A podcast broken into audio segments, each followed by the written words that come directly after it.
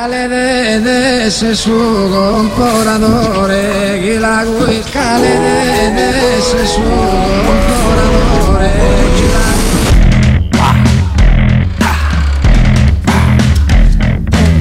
Presten atención, la luz ha iluminado ya. Máxima verdad.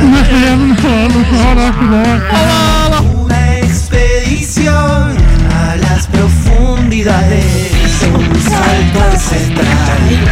La inmortalidad. Y confusión. Destino de grandeza. Mística, punto de explotar. Revelación. Dale que empieza el storyboard. Dale que empieza el storyboard. Dale que empieza el storyboard. Fíjense y máxima ciencia.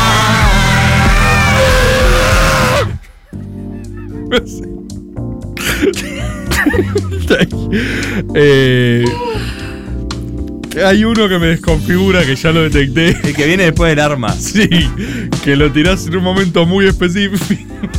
Y me Ay, hace reír boludo. mucho. Y vos estás quebrado llorando. ya Ah, está. sí, sí, yo estaba un Porque poco más. Siempre me olvido que lo vas a tirar. Es- ¡Ah! Y es como, Jala, jala. es como muy. Es como un grito muy fuerte. Es Ah. corto además. Dale, Eh, que empieza el storyboard. Tenemos un storyboardazo el día de ¿Sí? hoy. ¿eh? No Sí, ¿De sí. de qué? ¿De la No saben de qué es. Saudachi.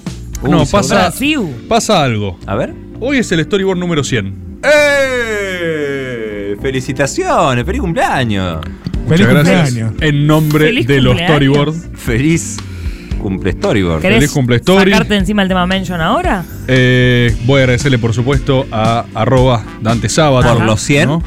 No, no, no. Sí, el suyo son 5, No, 6, para, para. 12. Tranquilo, a ver, el storyboard es un espacio generoso, Sí. pero se tiene que hacer de abajo, ¿sí? O ¿Querés sea, amenazarlo en vivo? no, no, Dante Sábato hace un laburo excepcional, debe ser de las mejores personas con las que he laburado. Mirá. Su nivel de profesionalismo me sorprende, realmente es muy bueno, en serio, y recomiendo que también eh, lean sus notas. Dante Sábato es un genio, es un tipo que opina de política, escribe, es muy talentoso, muy habilidoso, Mm. y es excepcional elaborando las bases de los storyboards. Eh, pero ¿cuántos hizo Dante? Diego. ¿Cuán- 10, 12, 10, 10, 17 ya hizo? Dante, ¿sabe Ok. cuánto pesa la copa de los 100 storyboards? O sea, Dante es un capo, Sí. Bien. pero pongamos la mention donde corresponde. Corre. Ok. Porque una cosa es tener una mention, para decirte- que está muy bien, ¿eh? Es un capo. 17 de 100, muy buen número. No, Tampoco no estamos para tirar mentions al techo. no todo, o sea, la insignia de los 100. No se la puede no es colgar. Vamos, todavía no, todavía no. Vamos a ver cuando lleguen, ¿no? Los 200, capaz él. Pero ¿en qué formato? Porque Caricia termina. Es verdad. Dante nunca. O sea que nunca la va a poder nunca va a tener. levantar esa copa. Es así, pero igual va a ser un excelente jugador. Va a tener nostalgia de la copa que pudo haber Va a levantado. tener Ahí está. nostalgia. Va a tener nostalgia. Ahí está. Les quiero presentar eh, a la gente que ha escuchado todos los storyboards, los 100 storyboards, sabe que nosotros tenemos un panteón nacional de héroes. Sabe también que hay héroes muy muy grandes que han aparecido tangencialmente en algunos storyboards, pero son tan grandes que nunca los hemos abarcado de lleno. Es decir, han hecho cameos en otros storyboards, a veces tienen uno, pero es una parcialidad de su vida. Eh, hoy vamos a hacer una recopilación, es decir, necesariamente vamos a tocar cosas que ya hemos hablado en otros storyboards, pero todo en un mismo lugar y con un nivel de profundidad inaudito. ¿Sí?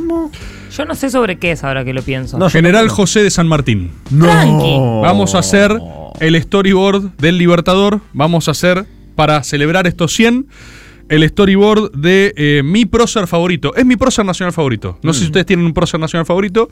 El mío es San Martín. Para mí es nuestro superhéroe nacional. Sí, San Martín, San Martín. Eh, como siempre que hago uno de los que más me importan, me voy a quedar corto, no va a ser suficiente y nunca alcanza. Esto es lo que pasa con las grandes, grandes figuras, ¿no? Pero bueno, remitimos a la bibliografía inmediatamente anterior. San Martín aparece en San Martanos, un título un poco extraño, contraintuitivo para Ah, buscar, claro. pero él había tenido, principalmente ahí nos ubicamos en lo que fue el proceso de independencia Y su colaboración ahí, y sobre todo la asamblea del año 13, ¿sí? Eh, fue una cosa muy específica de esa rosca.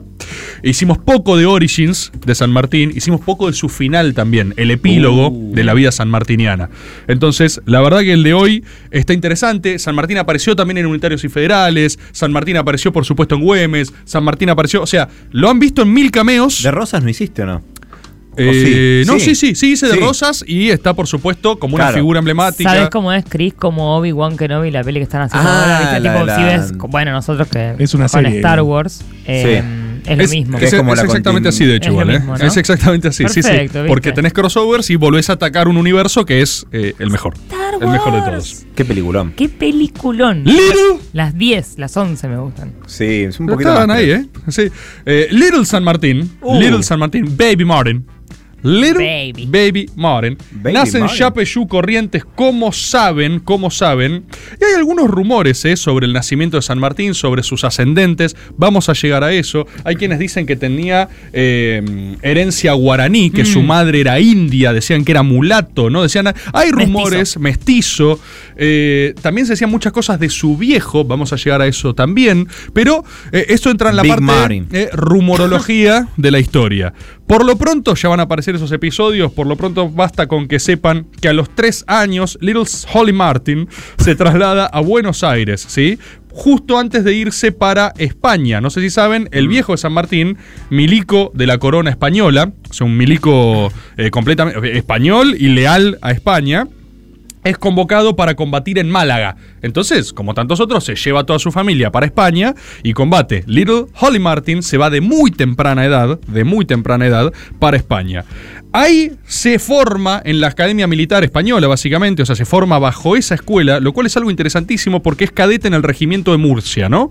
¿Qué significa esto? Para mí se subestima esta etapa en la vida de San Martín y sería una excelente serie, excelente serie, porque San Martín es formado en las artes del enemigo que después iba a vencer. Mm. Lo conoce desde adentro. San Martín es entrenado por los españoles que después mismo él iba a combatir. Lo cual, eso. Ah, es un traidor. Es eh, en algún punto tiene una carga de converso San Martín. Claro. O sea, San Martín se forma con esa escuela, lo forman sus enemigos, aprende las artes oscuras. Vos estabas en Star Wars, lo entrenan los Sith a San Martín, ¿entendés? 100%. Sí. Lo entrenan los Sith. De es hecho, tal cual, Chris, lo que Sí, decís. empieza con S como San Martín. San Martín. San Martín aprende estas artes oscuras de los españoles y aprende el arte de la guerra, de hecho, matando moros en el norte de África, por Hostia. España. O sea, joven San Martín se forja con la, la sangre de moros, ¿entendés? Tipo, por. España, por España. No solo eso, el chabón destaca de recontra temprana edad, o sea, el tipo era un distinto en términos militares, y después tiene el honor militar de combatir a los franceses. Se arma una asociación militar que también involucraba a Inglaterra, si no me equivoco, Portugal, estoy casi seguro. Y fíjate esto, fíjate este escenón de serie total. Ahí San Martín combate bajo las, orden de- las órdenes de Beresford. Si no las les invasiones. Exactamente. Beresford fue el tipo que unos años antes había invadido Buenos Aires. Entonces, el maestro Sith de San Martín es el mismo tipo que venía de invadir Buenos Aires. Y después llega y con San Martín tiene la mejor, lo forja, lo forma. San Martín no solo combatió para los españoles, sino que destacó en la batalla de Bailén y derrotó a Napoleón. Es de las pocas batallas de ese periodo que España le gana a Francia. A Francia completamente flechita para arriba y en alza. San Martín fue parte de una victoria española frente al ejército invencible napoleónico, básicamente. O sea, es.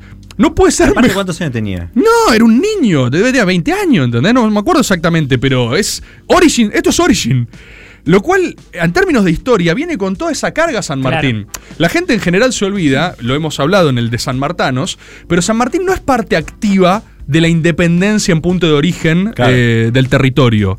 Eso que sí se comieron, eh, ¿no? Eh, Belgrano, Moreno, todos los que estaban con el virrey acá, todo, todo lo que era eso, todo lo que era Liniers, todo eso que resistió las invasiones inglesas y después parte de ese germen fue lo que gestó la Revolución de Mayo. San Martín, o sea, ni se estaba, no se estaba ni enterando en ese momento. Eran los que en la dictadura de- decían, no, yo sí sabía que algo pasaba, pero ni idea qué. Y para, Y mí, después. y, y para mí ni siquiera, ¿eh? Para mí ni siquiera. En eso él estaba peleando contra Napoleón por España. por España. Pero llega a odiarlos de tanto que los conoció. Mirá, ¿O qué? ¿qué es lo que le sucede a San Martín? Un noble escocés, James Duff, como la cerveza Duff, Mirá. ¿sí? Duff. James Duff Jaime ve el máximo poder en los ojos sanmartinianos, ve la llama sagrada, ve el ojo del tigre y le dice, escúchame, te quiero invitar a una misteriosa reunión masónica, ¿viste? Y San Mar- Holly Martin dice, ¿qué es eso? ¿Qué onda? ¿Qué están hablando ahí? ¿A dónde lo Es invita? algo de TikTok, dijo. ¿Es algo de TikTok? ¿A dónde lo invita? A la famosa logia fundada por Miranda. Hemos hablado Eh, de Miranda también, Panchito. ¿no? Hemos hablado de Miranda. ¿Qué era esta logia? Bueno, básicamente lo que estaban agrupándose, pergeniando la independencia de las colonias españolas. Vamos a decirlo, ¿por qué no? Con bastante lobby británico de por medio, ¿no? Porque ahí se te empiezan a jugar los intereses geoestratégicos. A Inglaterra le convenía sacarle colonias a España, por más que estén jugando a dos bandas y a veces eh, frenando en conjunto a Napoleón. Son muy de diplomacia y política británica, que siempre fueron, fueron excepcionales siempre, en esa época estaba- eran particularmente picantes, digamos, ¿no? San Martín encuentra en ese lugar su destino narrativo, que es lo que creo que él haya recién ahí, no antes. Él dice, claro, si el territorio en el que yo nací está luchando por su independencia, ese es mi llamado, ese es mi calling, mi verdadera posibilidad de trascendencia, de heroísmo, de- de mis ideales, de mis valores, tiene que ver con liberar mi territorio. Yo me formé con esta gente y ahora voy a combatirla. Entonces, desde ese lugar, ¿no? 1810 ya ha sucedido, todo ya ha sucedido. Llega San Martín finalmente a América. Con Tuvo- esa cosa Tuvo atrás. nostalgia de su época con los. Quizás tuvo nostalgia. Uy, sí. Y vamos a ver cómo le juega eso también eh, psicológicamente, porque es muy interesante. Él llega y se pone a disposición del primer triunvirato, él inmediatamente activa la logia Lautaro, ¿no? La funda, eh, e inmediatamente empieza a rosquear. San Martín inmediatamente desde que llega, o sea, ve la logia, eh, el primer triunvirato, esto también lo tenemos más desarrollado, así que no voy a profundizar tanto, pero ve el primer triunvirato y el chabón ya empieza a pergeñar lo que fue la Revolución de Octubre de 1812, que condiciona el triunvirato y lo termina cambiando por un segundo triunvirato. Con lo cual, San Martín también funda la tradición argentina de octubres cargados de mística.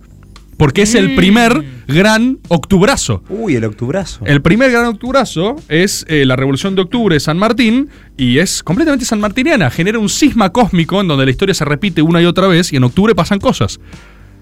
Legado, Desde san- ahí en adelante. legado metafísico sanmartiniano total. O sea, lo que pasa en octubre es por San Martín. Y eso tampoco se dice, tampoco está directamente asociado, pero es la energía cósmica sanmartiniana. Él puso ese primer ¿no? nudo en la historia, en el multiverso octubre. argentino. Sí, la O de octubre. ¿Qué es lo que pasa? Lo que dijiste vos, Eli. Todavía había muchas dudas sobre San Martín y a quién respondía su lealtad. Claro. Porque el chabón cae de España, funda una logia rara, empieza a operar. Dicen, ¿y este? Que Anderson cruzó, ¿no? O sea, ¿Ah, ¿en sí? cuál anda? Sí, sí. eh, posta en esa época se hablaba así. Ah, Se usaba mucho. Había dudas. ¿Qué es lo que sucede entonces? ¿Alguna vez se han preguntado por Sí. qué Seguro que sí. eh, eh, Cabral, ¿no? Soldado Ah. heroico. Sí. ¿Qué hizo Cabral? Salvó a San Martín porque quedó atrapado con el Sí. caballo, bayonetas del enemigo. ¿Alguna vez se preguntaron por qué San Martín quedó en esa situación en la batalla de San Lorenzo? No. No es tan habitual, pensaron esto, que un comandante de regimientos quede tan expuesto. En La general, verdad. claro, las personas que están a cargo de táctica y estrategia. La no- defensa no, no, no iba bien. No, y aparte por una cosa de que vos tenés que preservar a los comandantes No para que no se desbande todo. mandarlos al- Es medio cabeza de tacho, es medio Jon Snow en la batalla de los bastardos. Uh. Si vos vas primero, eh, está complicado, ¿no? Pero por ahí se mandó porque era workaholic. San Martín eh, se mandó justamente porque lo que pesaba sobre él era una fuerte necesidad de demostración. Ah, claro. La famosa fe de los conversos. Sí. San Martín tenía que decir, tengo que demostrar que yo tengo los pies puestos acá, no saco los pies del plato, no estoy jugando dos bandas, yo doy todo por esto. Estoy En- dispuesto a morir. en ese arrojo, en ese ir tan al frente, se la pone y lo salva Juan Bautista Cabral, que literalmente se tiró entre su comandante y las bayonetas. Se tiró en slow motion, de en hecho. slow motion, o sea, el tiempo se Sonaba detuvo Evanescence. así. Muy bien te sale. Y eso es literal. Le clavan bayonetas a él y no a San Martín. Yo siento que son tan conocidos los Fue muy episodios. boludo San Martín, realmente, hermano. Demostrarle de otro lado. Y no sé, son tan. A mí me pasa esto. Son tan conocidos los episodios de San Martín, son tan fechitas del colegio que están naturalizados. Mm. Y no estamos dándole la suficiente entidad al hecho de que tuvo esa escena cinematográfica. Que qué pasa en el guardaespaldas nada más, ¿entendés? Sí. O sea, pero él vivió eso. Él estaba así y, Y se, en le tira, Simpson. se le tira un loco, un tipo da la vida por él, todo bayoneteado en el pecho para que él sobreviva. Se le suman Mambinsons a San Sí. Martín también, ¿no? El tipo con un alto sentido de responsabilidad, un chabón eh, formado en una escuela completamente eh, primero, ¿entendés? Su origen eh, posiblemente mestizo, después logia masónica, su alta responsabilidad, todo. Era interesante lo que le pasa a este tipo. Las últimas palabras de Cabral fueron: Jugátela de verdad, gallego. Claro, no- que valga la pena, hermano. Sí, tal cual. Que valga la pena. Después llegamos rápidamente. decepcionaba. La familia de Cabral mirando y diciendo tipo, bueno, bueno. No hizo nada San Martín, se puso un podcast. Ah. No, y habla sobre, sobre pelis. Sí.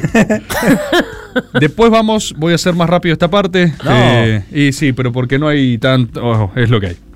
Ah, en fin. Llegamos rápidamente a la posta de Yatasto. ¿Estamos bien? Posta de Yatasto, estamos bien. Eh, saben, historia conocida, Belgrano super pigiado, ¿no? Belgrano, otro gran personaje.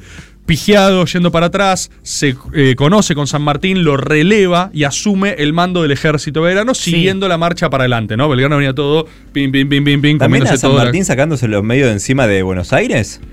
¿Mm? ¿Que lo mandan al norte? Hay algo de eso, pero eh, para mí se profundiza a partir de las victorias, porque Buenos Ah. Aires especulaba mucho con sacarse encima gente, a Belgrano se lo recontra sacan Claro. encima, dale, sí, vos andá al norte y fíjate qué pasa, ¿no? Sí. Y primero un poco era, bueno, a ver cómo le va. No, y más ya que tiene ganas, que vaya a la frontera, Claro. hermano. A su vez, ¿qué es lo que pasa? San Se lo ve Martín, entusiasmado. San Martín de toda esa generación es el primero que es un militar formadísimo. El chabón destaca allá, destaca entre los que nos quieren vencer y viene y usa su fuerza contra el enemigo, contra el contrario. Es como Messi. Entonces, era... No, Messi formado en Barcelona podría haber jugado para la selección de España. pero decide. Ok, ok, lo mismo. ok, hay algo. Y cuando Mascherano Ah, se tira Ok. contra Holanda, Bueno. Cani le grita. Bueno. Estaba todo, ¿viste? Bueno. En octubre. En ¿Cuándo es el mundial? Y bueno, en el mes siguiente de octubre. Puede ser, puede ser. ¿Qué hace ahí San Martín? Viene otra de sus. Una genialidad más en la imposible historia sanmartiniana, que es llegar al nudo del tapón realista, que era básicamente el norte, ¿no? La famosa conquista del Alto Perú, pero hace algo completamente mind blowing, que es el tipo, ve ese frente, dice, no nos conviene avanzar por acá, y propone el delirio de crucemos los Andes. Otra cosa que tenemos completamente naturalizada, pero eh, parate al lado de los Andes. O sea, hay algo que es muy tangible, no es, no es tan. Si vas en avión es un carrón. Por eso. No, así es que yo siento que me da pena porque yo siento que nunca sería San Martín, pero sí sería alguien que está al lado y le diría tipo, oh, medio Ah, enroscado. ¿te medio desincentivando. Claro, como que Che, yo no da. Che, para mí no da, boludo. No sé, es como muy jugado al pedo. Vos Es no estás imposible. Es imposible. Por eso, yo le hubiera dicho que. Está no- flasheando. Mira, como amiga que Claro. te quiere, no lo hagas. Está flasheando, lo está sintiendo. Y en además Mendoza solo así. vas a morir, no Aparte está bueno. sintiéndose para el orto. Por eso, en Mendoza todo enroscado, ¿viste? Clavando opio, como diciendo, viendo la Che, montaña. San Martín está fresco, ¿no? Claro. Sí, hay que cruzar los Andes. Ma- Imagínate a San Martín medio drogado, así con las pupilas dilatadas, mirando los Andes, diciendo, hay que cruzar, hay que cruzar. Vos decís, uy, San Martín está re en una, boludo, ¿entendés? Lo, lo perdimos a San Martín. Todo gracias a la droga, se dan cuenta después me La estigmatizan. conclusión, vos sos Tomás Guido, estás ahí al lado y decís, mmm, che, San Martín. Somos tiene unas- libres. Sí, tiene unas ideas medio locas. Ahí el Le pegó chabón. mal la pepa. Ahí el chabón divide ¿no? los esfuerzos, conexión con el de Güemes, lo agarra a Güemes y le dice, Güemes, vos sos Gandalf, no van a pasar, you shall not pass, clavá la bandera acá, vos ocupate de aguantar, hold the traps, aguantá los trapos Full Güemes. jodor. Sí, vos sostené esto, no quiero que ganes, no necesito que avances, necesito que ellos no avancen. Bien. Y Güemes cumple esa misión heroica a la perfección, una de las mejores narrativas militares que es no dejes pasar a alguien. No lo venzas, no lo dejes pasar. ¿Qué pasa? Viene la rosca eh, con Chile, ¿no? Los chilenos saben, se dividen en el bando conservador de O'Higgins y el liberal de Carrera. Esto es interesante. San Martín, un tipo masón, formado en las ideas de la ilustración, era más pro- proclive a las ideas liberales de esa época. Lo liberal en esa época era eh, Voltaire, era históricamente progresivo, si se me permite el término, era moderno, ¿no? Loco. Él no. La lógica hubiera sido que no estuviera con O'Higgins. Pero fíjate, como las diferencias nunca son teóricas, siempre son espirituales, San Martín dijo, es con O'Higgins. Este es masón como yo, con este puedo rosquear bien, con este me entiendo. Está todo bien que el otro lea los mismos libros que yo. No me sirve. No me sirve. ¿Qué sucede? Logra cruzar los Andes. ¿Sí? Logra cruzar los Andes. Pequeña aclaración antes, con mucha oposición, ya sí, de Carlos María de Alvear Sí. en Buenos Aires. ¿Y sabes cuál es el rumor que se dice? No chequeado el rumor de la historia. A ver. En el área rumores de la historia. Bueno, chequeado. H. Se dice que el padre, el padre, posible de San Martín era Diego de Alvear, que es el padre de Carlos María de Alvear. Hostia, Por hermanastro. ende, Carlos María de Alvear, que era su stepbrother, esto le suma Claro. un poco de tinte dramático, empieza a competir con él, porque ellos vienen primero, son juntos conspiradores que vienen con la lógica masónica. Ahora él se queda en Buenos Aires, San Martín empieza con la de los Andes, y ahí a Carlitos, a Carlitos empieza a decir, "Mm, no sé si la veo tanto. Si le sumás el componente de drama familiar, la serie mejora. No digo que Sí. sea cierto o no cierto. Atención Netflix. Hay una, Digo- no sé si la vas a contar después, pero me la guardo. Una que hace Carlos María de Alvear después, en el veintipico, cuando San Martín está armando para presentarse de presidente. Sí. Está Rivadavia también. Sí. Y Alvear juega para Rivadavia. Sí. Y, Y le pues hace ya una, sabía lo del sillón. una fake news de la época. No, eso no la tengo, contala, contala. Pero que la- después La metés después. No quiero, no quiero spoilear. Reservala. Me la guardo. Guardala, guardala y, guardala y entra, entra. No, no te vas a olvidar. olvidar Argentina, morir. la historia argentina. Alvear se opone al cruce a Chile, San Martín entonces gobernador de Cuyo, le queda hacer una movida política para desconocerlo, pero San Martín es electo por los mendocinos. O sea, el tipo agarra y dice, ¿sabes qué? Vuelve la gente acá de Mendoza que piensa, San Martín, San Martín. Y el chabón dice, bueno, listo, por este mandato yo sigo firme. Alvear lo voltean, viene Pueyrredón, Pueyrredón banca, ¿no? El plan continental, y básicamente pone un esquema de contribuciones obligatorias, porque claro, había que... No solo era, ¿entendés? Tipo, no, chabón quiere cruzar los Andes, está en esa. No, el- hay que financiar el cruce continental. Claro. Y como siempre, a veces hay un sistema de pocos incentivos, salvo que vos seas parte de un proyecto continental, una, una proposición política. Capaz de Buenos Aires lo que decían era, no, no, ¿qué nos importa Chile? Este demente, además. Claro. Pero no nos rinde, que los Sí, tal mierda. No sé, eh, esa lógica más fraccionalista que no pensaba en un término de. No pensaba en términos continentales. No sé, ¿querés un flat white? Decían. San Martín siempre tuvo un plan continental en la cabeza, ¿viste? Un esconde Entonces- queso, no sé, lo normal. tipo, ¿qué me importa Chile? Tomate un té. Él ahí efectivamente logra cruzar la cordillera. Primero le ofrecen ser director supremo de Chile, pero él lo rechaza. Él dice, no, weón. Ya, po. No Ya. dijo así, porque no era tan irrespetuoso. Él Habla dice. nuestro idioma, no po. es, no, No. no es irrespetuoso. San Martín les habla a los locales en su dialecto. No, no es verdad. Sí, Yo creo que- esto es cierto, es para que lo entienda. Dice, ya anda la wea, po. ¿Eh? No, ¿Así dijo? sí, esto es un texto de San Martín. Ya, Esto es desgrabado. de San sí, Martín. Sí. ya anda la wea, po. Yo no voy a aceptar eso, no, ya, Ya, ¿Quién wea. es qué Pololo? Ya, no, ¿Quién es ya. Polola? Ya, no, ya no. San Martín. Ya, vos, po. ¿Quién es Polola? No, ya, po, no. ya podemos seguir. De ya, pocas po, palabras, weón. San Martín, eh. Weón, ya. Po- o Polole. No, no tengo tira- drama. Es un discurso súper conmovedor de San Martín en Chile. Ya, anda la wea. decía, quédate, po, weón. Quédate, po, anda ¿Qué ya, puede ser wea. la- Supremo, Wea, po? ya anda, ya, wea, pega. ¿Quién quiere frambuesa? Si lo quieren, ¿Para qué querés ir subiendo? Que tiene un tremendo cargo para ti, weón. si quieren escuchar ese discurso, se llama Ya anda la wea de San Martín. Temazo. Eh, sí. Está grabado encima. O sea, es histórico, es histórico, no está transcripto, obviamente, Está pero estaban con todos los eh, y- y- weón y eso. Sí. Sí. Hueón. Sí, estaba con todo eso. Eh. Pero después llegamos a una de mis etapas favoritas en la vida sanmartiniana, que es eh, su fase Coronel Kurtz. Creo que la he mencionado en varios Mm. storyboards. Bajando que es línea. que el chabón cruza, efectivamente llega a Perú después de debilitar a las tropas realistas, conquista un sector de Perú, ¿sí?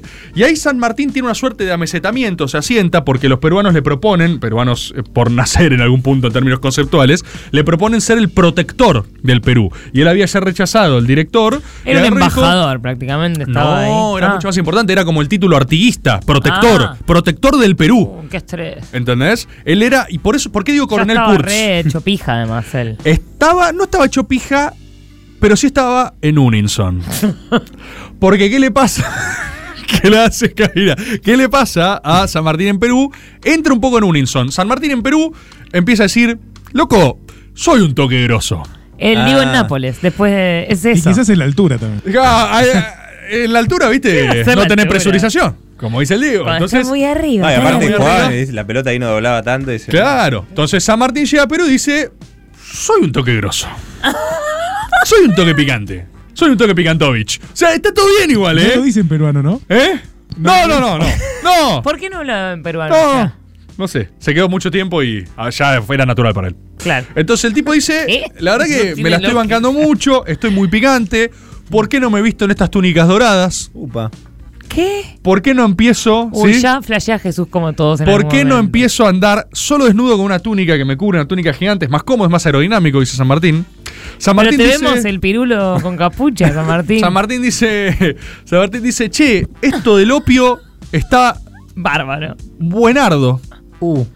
No, claro, ya era Dice, ¿sabes que yo vengo metiendo? ¿Sabes qué? Esto de dónde está Carlos Bueno. Wop, wop, wop, wop. San Martín, viste, agarra. Empieza, empieza a decir, che, con el opio me va bien, lo puedo manejar, dice. Uh, estoy sólido. Opio patrio permitido. Sí, estoy sólido, estoy Che, muy y, bien. no, y yo soy tu amiga, te digo, che, Jos- Jocha. Jocha, sí, Jocha, Jocha. querido. Estás medio zarpado, como muy seguido, ¿no? Con opio. Era, yo te estoy comiendo un cevichito y te digo, no la veo así. Pero boludo, no veo pensalo en un tema de Digo- frecuencia. Tipo, antes era una vez por semana, No. ahora son Y él cinco te veces por dice, semana. escuchame, ¿sabes cómo es peque la cosa? Te dice, pará, ahora vengo, puedes hacerle un toque al balcón. Sale al balcón, así, en túnica. En y- pito abajo, En pito y aparece ¿Así tipo. helicópterito? Tipo gente. sí. gente No, dice, pasa el, "Ah, el viento por los huevitos. San Sí. Martín, San Martín. El chabón ahí, Mambo Coronel Kurtz. O sea, San Martín Claro. se afeita completamente la cabeza, se deja una larga barba, se hace tatuajes tribales en, en distintas partes de su cuerpo. ¿Chequeado eso? Sí, está Aumenta, chequeado. aumenta, aumenta, H. aumenta de 30 a 46 kilos. Sí. Y- con los Entre 30 mauríes, y ¿no? 40. Claro, no, el chabón estaba en ese mambo, estaba en ese, en esa, Y sí. En esa cruz estaba el chabón. Iba a la isla del sol, todo eso. Sí, sí, mucho opio, mucho opio. Le cortan el chorro de Buenos Aires también, porque ya lo tenían montado en un huevo. ¿Y que A todo viene? esto se lo pagaba Buenos Aires. Eh, con la San tuya. Martín venía mangueando ahí. estaba, "Cu, San Martín tiraba sus letters, Vamos, pa, sus mandame. cartas y decía, Iba, che, iba a Western Union una vez por claro. semana. Iba y decía, che, sas, che, cava, No, luna acá. Eh, Uy, gracias. Estoy necesitando. ¿Cómo anda ese ¿Cómo anda opium? opio? Mandaba, ¿cómo anda ese opium son Crusoe? Decía. Así ponía. Tirame Sí, uno. mientras se tirame. tatuaban. Exactamente. Tremendo. San Martín así. En ese. Esto es lo que nadie dice. Sí. Esto es lo que nadie dice. Por algo nadie lo dice capaz. Esto, es lo que nadie dice. No de- se animan. No se animan a decirlo, no se animan a decirlo. De cuando justamente tiene el encuentro en Guayaquil. Ah. Con Simon. El encuentro en Guayaquil con Bolívar no solo estuvo mediado por, ay, mis grados de masonería, ¿no? Sí. Estaba San Martín en el pozo de su eh, Apocalypse Now personal, ¿sí? Pasado de opio, medio gediento. Estaba así. Estaba con Sí. abstinencia O porque sea, allá no, Julián allá- Marcos San en- Martín. Quiero hacer- allá no conseguían. quiero hacer un- Estaba con Claro. abstinencia. Quiero hacer un pequeño freno. O sea, ¿Dónde se pega en Guayaca? Dijo. ¿Cómo le dijo Bolívar? Se, ¿Dónde se se pega? junta con Bolívar y en le dice, Guayaca? ¿dónde tenés el opiar de Humacá? Y Bolívar le dice, bueno, no sé, Holly Martin, no sé, dale, ¿qué te hace, Bolívar? O No sea, sé, pana. Libertador le dice, ¿qué sos más picante que yo? Le dice a Bolívar. ¿Qué sos más picante que yo? Y la cosa estaba medio gediento, San Martín estaba gediento ahí. Entre, entre próceres nos vamos a pisar la túnica. Claro. decía. El otro también estaba en túnica ya. Sí, cuestión. Eh, voy a hacer un pequeño freno. Todo lo que dije es cierto. Sí. Y quiero hacer una pequeña declaración ahora que no cancela la anterior. Sucedía que San Martín también tuvo un conflicto de despoder. Buenos Aires ya no lo estaba bancando, él no tenía una base de sustentación real, estaba en una en Perú, Bolívar estaba muy parado, muy parado, y en algún punto se dice que Bolívar le ofrece, che, tengamos una co-capitanía, y San Martín tiene suficientes años en la estructura militar como para saber que no hay eh, co-capitanías. O sos capitán o das un paso al costado. Y San Martín... Esto no es coca, papi. Y San Martín, por una cuestión de correcta lectura política, de correlación de fuerzas, esto es lo que prima en su criterio, agarra y dice, seguí vos. ¿Entendés? Yo llegué hasta acá, Mm. hice mi parte, seguí vos. Él intenta volver a Argentina, él va para Mendoza, de hecho, y acá hay un momento también recontra trágico porque su esposa estaba muy enferma en Buenos Aires, pero ya Bernardino Rivadavia, ministro de gobierno y enemigo jurado total sanmartiniano, es el anti-San Martín absoluto, eh, le impide ir a verla, porque dice, si vos venís te llevamos preso por haber desacatado las órdenes de que esto que lo otro. San Martín, primero eso dilata mucho su proceso de ir a asistir, viste, ir a estar con su esposa a punto de morir, llega tarde, pues en un momento se cansa y dice, ¿sabes qué? Voy a ir igual y no llega a verla porque muere antes. No. Máxima tragedia sanmartiniana. O sea, el tipo viene de libertar una porción del continente y no llega a estar en los minutos finales de su mujer, del amor de su vida, de su esposa. Lo cual a San Martín lo hunde aún más en este Dark Martin, ¿no? Uf. De ese ocaso final. ¿Vos querías contar? Sí, me acordé de una más. eh, Sí. Porque San Martín cuando está afuera, al chabón le dicen que vuelva, no vuelve, y lo acusan, le hacen una causa por haberse robado un ejército. Ah. Lo acusan de haberse robado el ejército. Y la otra es que Alvear, eh, San Martín cuando vuelve a Mendoza intenta armar eh, con los de Santa Fe y Entre Ríos, creo. No me acuerdo bien con quiénes, pero su proyecto político para asumir desde Buenos Aires. Y Rivadavia quería asumir. Entonces lo que hace Alvear es hacerle una fake news diciendo una autobiografía falsa. O sea, publica ¿Qué? un libro Espectacular. diciendo que lo escribió San Martín y lo edita en, en- acá, en Estados Unidos y en Francia o Inglaterra, y ahí San Martín reconoce que es corrupto y que robó y que no sé qué. Y le hacen como esa movida y lo hacen ver como un corrupto y como que se choreó el ejército y con eso lo persiguen. O sea que las fake news son argentinas. Las fake Sí, news son argentinas. Son argentinas. Ciencia, completamente corroborado. Hecho en, En- casa. Entramos finalmente, y con todo lo antedicho, a la fase final, al epílogo de la vida sanmartiniana. Un epílogo gigante. Esto también es, o sea, San Martín muere de, de grande, de viejo, y él se exilia el 10 de febrero de 1824, a los 45 años. O sea, a los 45 años, San Martín cuelga el sable y dice, bueno, perfecto, no tengo nada más que aportar acá a, a mi patria, ¿no? Entonces se va para Mi Europa. trabajo está hecho. Mi trabajo aquí está realizado, me retiraré a mirar el, el atardecer de un continente agradecido, ¿viste? O sea, se mira así y dice, listo, yo me voy a un retiro enigmático junto a mi hija y se van todos a la reconcha de su madre. Y se va a Europa. Esto no es del todo cierto porque hay muchos registros que dan cuenta de la inquietud sanmartiniana. Tipo, nunca pudo soltar. Entraba a Twitter en- desde una cuenta falsa. No podía, como todo buen emigrado argentino, Estoqueaba, estoqueaba. como todo buen emigrado argentino, no podía parar de tuitear sobre Argentina. O sea, no lo podía evitar, era más fuerte que él. So Exacto. you, San Martín, le decíamos. Sí. Hubo dos intentos de San Martín de volver de su exilio, ¿no? Primero en la guerra con Brasil, pero ahí el bloqueo de Rivadavia era muy fuerte, porque estaba Rivadavia en poder.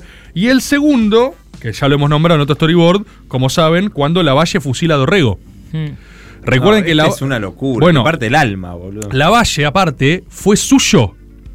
Le- Lavalle fue su soldado, Lavalle fue, ¿entendés?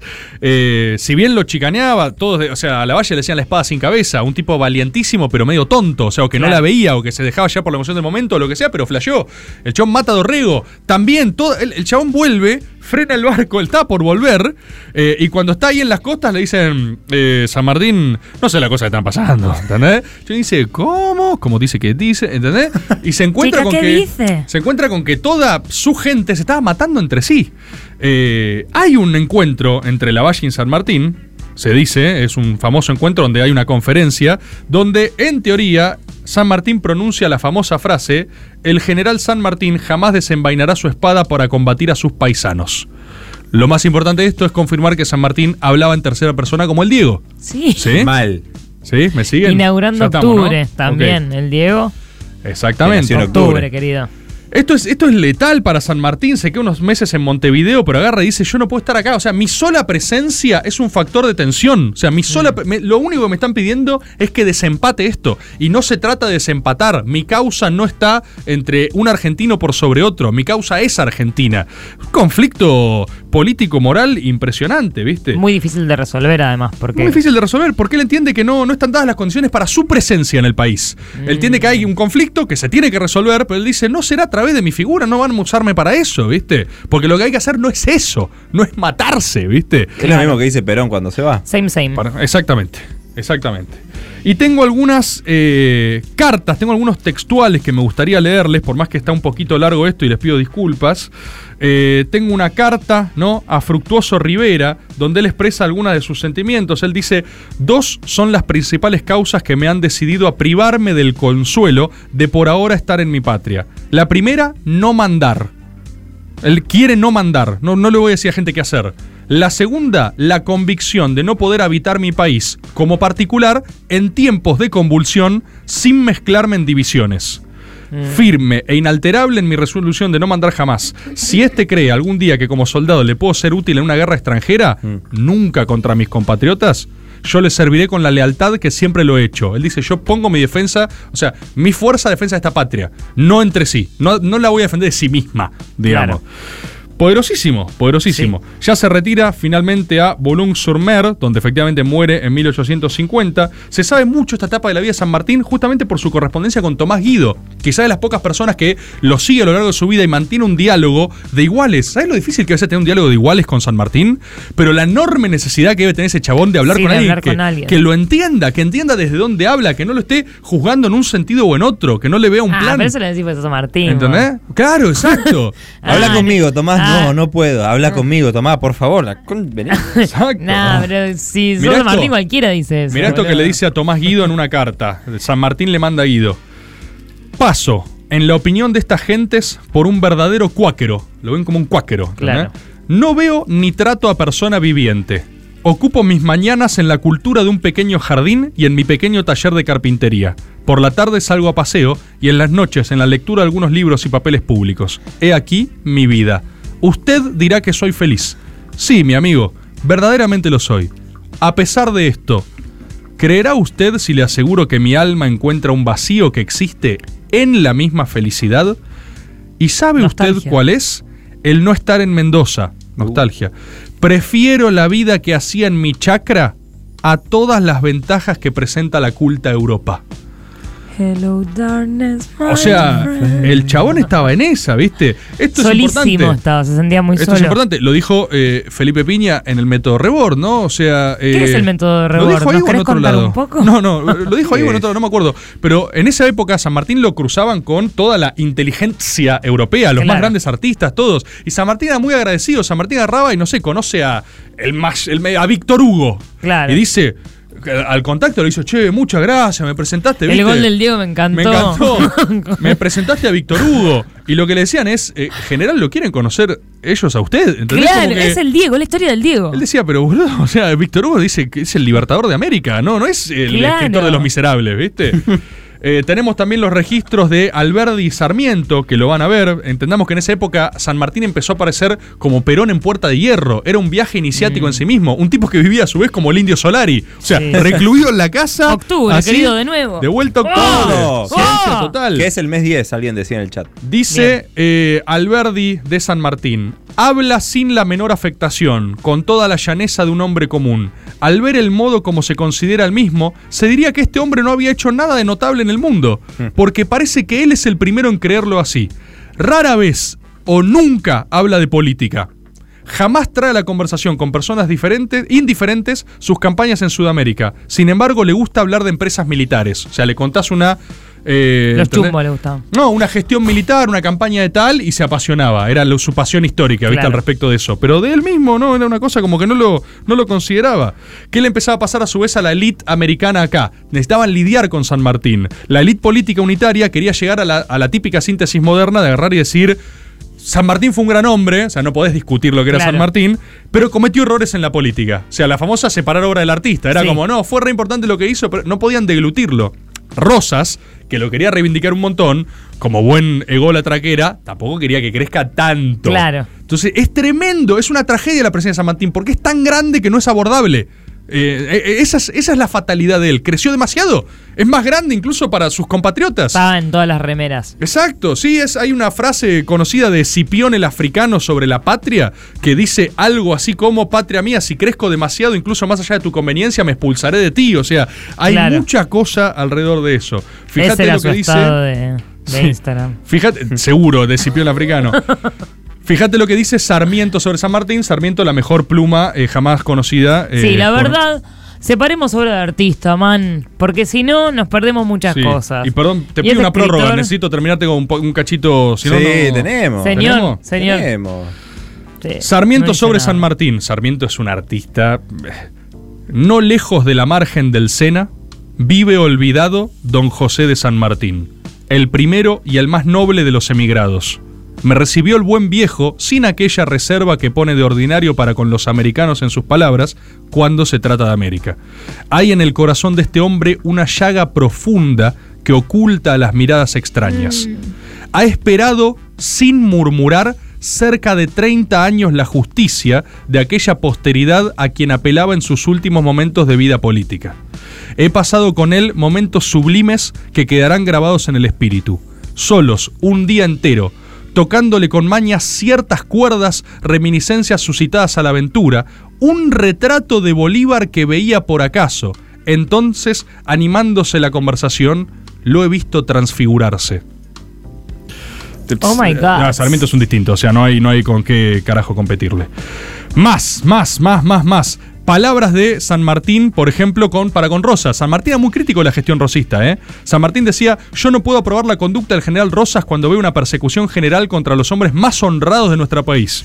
Por otra parte, el asesinato del doctor Massa me convence que el gobierno de Buenos Aires no se apoya sino en la violencia. A pesar de esto, yo no aprobaré jamás el que ningún hijo del país se una a una nación extranjera para humillar a su patria. Claro. La gran discusión con los urquicistas Mm. es onda. Ni- nada justifica que vos te unas con el enemigo extranjero, porque la lógica sanmartiniana era patria primero, o sea, eh, contra los de afuera. Las en todo peleas caso. en casa. Exacto. Motivo por el cual, obviamente, saben, le lega su sable a Rosas. Cuando Rosas defiende la soberanía nacional, le manda una carta felicitándolo sacado y le dijo: Ahora los gringos sabrán que los criollos no somos empanadas que se comen así nomás sin ningún trabajo. Tomá. O sea, era, era un viejo mandando, ¿viste? No, no pudiendo soltar, obviamente, y le lega el sable. Yo voy a cerrar, cerrar esto con, con, con- con todo lo que es esta. O sea, fíjate que gente que. Alberti y Sarmiento se mataban acá. Pero los dos iban a ver a San Martín. Claro. Y los dos querían obtener algo de la sabiduría sanmartiniana. O sea, no había nadie. Era eso, era Perón en Puerta de Hierro. Lo pasabas a ver, porque era San Martín, era historia viva, era una leyenda viviente. Y hay unas palabras muy lindas de José Martí, ¿no? Eh, José Martí, el cubano, nació Sí, poco después de otro la que muerte. escribe más o menos. Sí, otro que escribe más o menos. Martín nació poco después de la muerte de San Martín. Esta frase la subió hace muy poquito, arroba Real Juan Roco. Le mando Pensé un que saludo decía porque. arroba José Martí. No. Me encantaba. No, Real tuiteé hace Martí. Bot. No, pero le mando un saludo, la vio, Dante la vio al mismo tiempo, la vimos los dos, yo se la mandé antes, me dijo, la acabo de escribir porque es impresionante. Eh, fíjate cómo esta frase sobre eh, San Martín de Martí, ¿sí? Lloraba cuando veía a un amigo. Legó su corazón a Buenos Aires y murió frente al mar, sereno y canoso, clavado en su sillón de brazos, con no menos majestad que el nevado de Aconcagua en el silencio de los Andes. Me dolió el corazón de solo pensarlo. Full nostalgia. La transformación de San Martín en el Aconcagua. Eh, eh, la idea de que él es como esa presencia fría y distante y a la vez cercana y Es omnipresente me, destruye el E corazón. Inmensa. Inmenso y que te rige todo. O sea, tus días están determinados por esa Y presencia. al mismo tiempo es tan grande que es inabarcable, es Y tan nunca grande lo- que es nunca inaccesible. llegás. Y no llegás. Sereno. es- mirá, va- vamos de vuelta, vamos de vuelta, vamos de de nuevo vuelta. porque me hace daño. Lloraba cuando veía a un amigo. Aparte de eso, la, Eso la- también. la primera creación es hermosa, es de humanidad profunda. Él te contrasta epicidad inalcanzable con humanidad profunda. Era en el Sí. taller de nuevas masculinidades que estaba, daba José Martín. Lloraba cuando veía a un amigo, legó su corazón a Buenos Aires y murió frente al mar, sereno y canoso, clavado en su sillón de brazos, con no menos majestad que el nevado de Aconcagua en el silencio de los Andes. Ah. Por Dios, por Dios. Vamos a cerrar con mi frase favorita de San Martín y me retiro porque no hay nada más fuerte después de esta frase de Martí. Esta es de San Martín. No es tan rescatada para mí, no es de las más conocidas Que de la él. sigan chupando. Que la sigan. ah, a full Con perdón de la dama. Con perdón. ¿Querés un pirulo, pibe? Hay una frase sanmartiniana que es mi favorita y es la siguiente. No he tenido más ambición que la de merecer el odio de los ingratos y el aprecio de los hombres virtuosos. Para mí, o sea, si la dejas pasar, eh, pasa como si nada. Pero conceptualmente es una locura. San Martín habla de merecer el odio. Sí. merecer el odio. La ambición no son ni bienes materiales, ni, ni lo que hiciste, ni poder. Es yo lo que quiero. Que me no, odien los que corresponden que me odien. no he tenido más ambición que la de merecer el odio de los ingratos y el aprecio de los hombres virtuosos. ¡Ah, ya! José de San Martín. Y en un nuevo Storyboard.